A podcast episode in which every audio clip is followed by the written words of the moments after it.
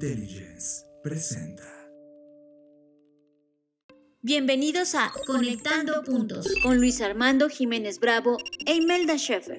Bienvenidos a Conectando Puntos, el podcast en el que hablamos de economía, psicología, finanzas, sociología y básicamente cualquier área del conocimiento que nos ayude a tratar de entender este pequeño y loco mundo que llamamos sociedad. Conectando Puntos, un podcast de Black Creative Intelligence presentado por CESC Consultores.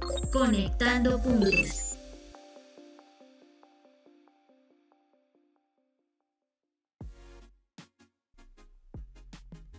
Bienvenidos a esta nueva emisión de Conectando Puntos. Yo soy Luis Armando Jiménez Bravo.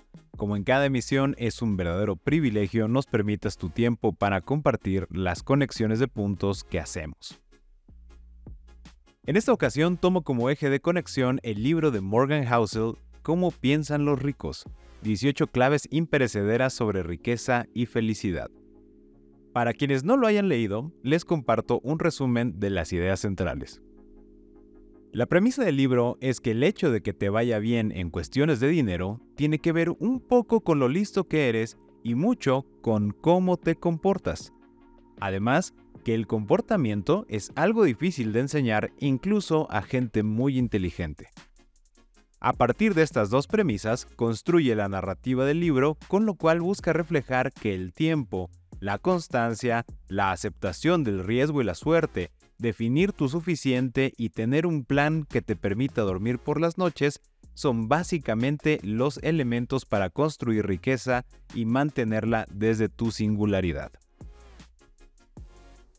En el 2016 escribí un libro titulado El dinero soy yo, donde abordaba desde mi estilo y visión la psicología de las finanzas personales. De manera complementaria, leer este libro de Morgan me resultó muy ágil, puesto que coincidimos en reflexiones y conclusiones respecto del dinero, aunque por caminos diferentes. Sí te recomiendo de manera amplia lo leas si buscas respuestas respecto de una mejora en tu administración financiera y lo puedes complementar con El Sherpa de las Finanzas, un proyecto de CESC Consultores, el cual está disponible en Amazon. En la descripción encontrarás la liga para que lo puedas adquirir. A partir de la lectura del libro, conecté varios puntos que quiero aportarte respecto del comportamiento alrededor del dinero. En primer lugar está este punto. Las recetas no existen, solo el diseño. Este punto es muy importante ya que en un entorno financiero extremadamente joven, considerando que llevamos menos de 100 años con los conceptos de fondos de pensión, por ejemplo, y menos de 20 años con el concepto de moneda digital, es tan cambiante y las noticias que abonan a resaltar las excepciones, como por ejemplo los menores de 30 años multimillonarios o los miles de millones que aumentó la riqueza de Warren Buffett en los últimos 5 años, crean un ecosistema de novedades conceptuales tecnológicas y noticias exageradas que nos lleva a confundirnos. Como seres humanos buscamos algún camino cierto que nos permita obtener el máximo beneficio de este entorno que no comprendemos, nos abruma y en esta situación me colapsan las emociones de maneras muy diversas.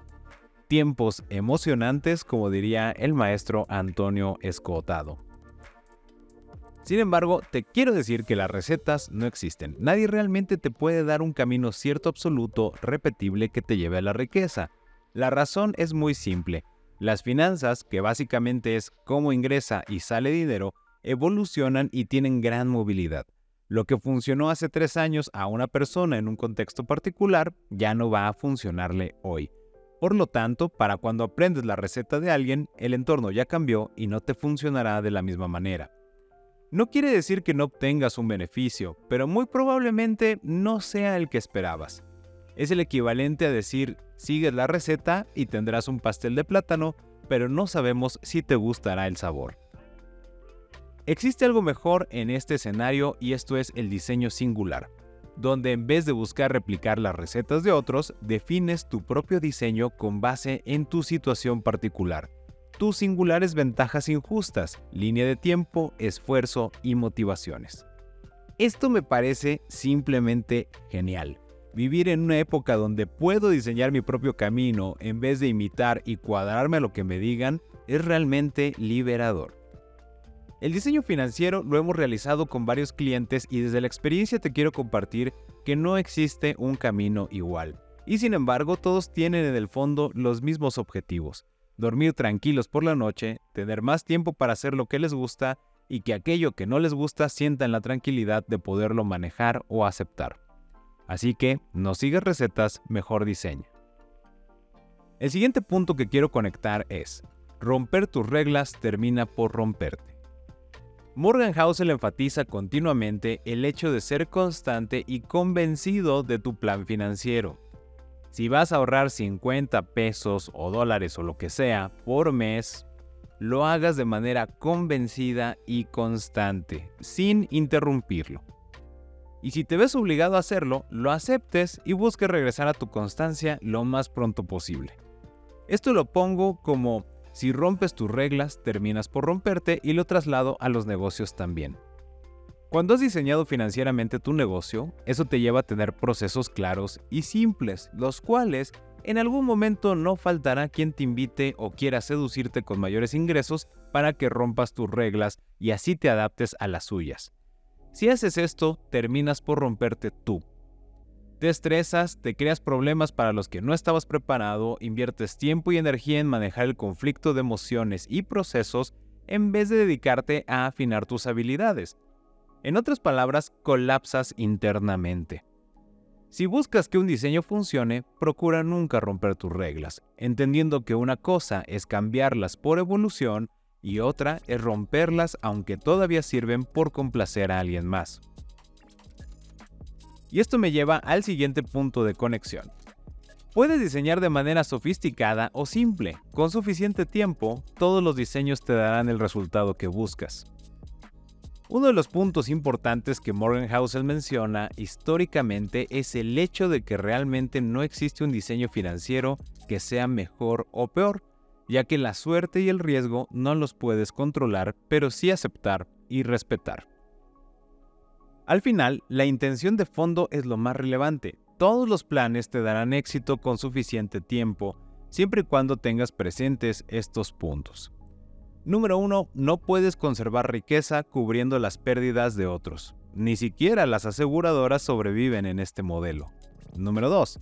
Fomenta tu suerte afinando tu diseño. Entre más adecuado, cómodo y simple, parecerá que tienes más suerte. Se reduce realmente a qué experiencias deseas vivir y cuáles no. ¿Qué pasa si sucede algo que no quería vivir? Te preguntarás pues lo enfrentas de tal manera que lo vivas desde el diseño que buscas vivir, y así sucesivamente. Al final, se trata de que en esta vida te la pases de manera cómoda y tranquila. Como dice Fernanda Rocha, ampliar tu zona de confort. Este punto es mucho más amplio y nos dará pie a otras emisiones, mientras tanto quedemos con la intención base de evitar romantizar el sufrimiento. Y número 3, aceptar las pérdidas, fallos, equivocaciones como cuotas del viaje más que como puntos que te definan en tu historia, vida o carrera. Mientras no actúes buscando engañar o afectar a otros intencionalmente, el derecho, como lo conocemos en la sociedad, no te va a sancionar. Por el contrario, te va a dar la oportunidad de aprender de tu experiencia. En consecuencia, desde tu diseño, acepta estos momentos como parte del proceso, aprende de ellos y sigue adelante. Esto nos lleva al siguiente punto que lo pequeño se haga cargo de lo pesado. Este punto es mucho más amplio y no solo se relaciona con el libro. Ya dedicaremos otros espacios para profundizar más esta genial frase de Fernando Padilla, pero ligando al libro conecto lo siguiente. Todo se resume a los pequeños actos constantes que aumentan la riqueza, a limitar o establecer reglas para esos pequeños actos constantes que disminuyen la riqueza evaluar si eso nos permite dormir bien por la noche y ser constantes. Con esto te invito a que pienses en los pequeños actos que realizas y que en efecto acumulado aumentan, conservan o disminuyen tu riqueza. Ya sean hábitos personales, desde la hora de dormir, cómo te preparas para dormir, la comida que consumes, su frecuencia, las conversaciones que sostienes, el contenido que consumes, la actividad física que realizas, etc lo pequeño se hace cargo de lo pesado. Es confiar en la línea de tiempo más larga que puedas proyectar sentirte cómodo y tranquilo mientras recorres esa línea de tiempo y ajustar tu diseño conforme tú cambies. Todo es acumulativo. La vida no es inmediata y entre más acumules, ya sea conocimiento, habilidad, dinero, hábitos, etc., después de un cierto tiempo, digamos años, de repente verás los frutos de esa constancia. Dado que toma bastante tiempo, pareciera que lo más lógico es hacerlo de una forma en que lo disfrutes en cada momento y estés convencido de lo que haces. El último punto que conecto en el libro es el siguiente. Todos tenemos privilegios, ventajas injustas, subsidios y metas diferentes, pero muy pocos son totalmente conscientes de ellas para su diseño financiero. Como seres humanos tendemos a una narrativa colectiva, como mencionaba al principio, porque nos permite comprender de manera más simple el mundo que nos rodea. Digamos, si le ha pasado a todos o a la mayoría, entonces esa es la verdad, y desde estos referentes puedo comprender el mundo. Sin embargo, la humanidad es un crisol de azares, momentos, circunstancias, decisiones, emociones y tantas variables más, que lo más cercano a entender el colectivo es la cultura, en las distintas formas del arte, los hábitos de consumo, la moda y el contenido que se crea.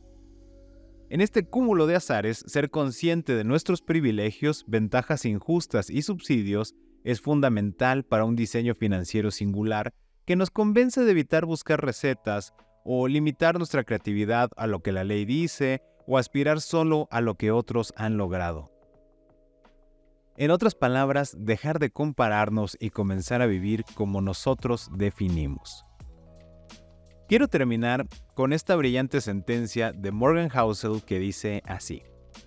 Tus experiencias personales con el dinero representan tal vez un 0,0000001% de lo que ha sucedido en el mundo, pero quizás un 80% de cómo piensas que funciona el mundo.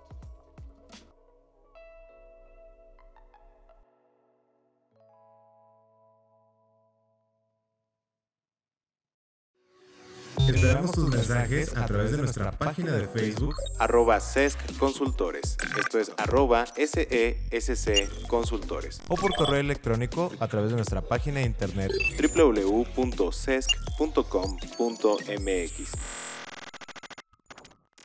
Escuchaste Conectando Puntos con Luis Armando Jiménez Bravo e Imelda Sheffer, presentado por CESC Consultores, un podcast de Black Creative Intelligence, conectando puntos.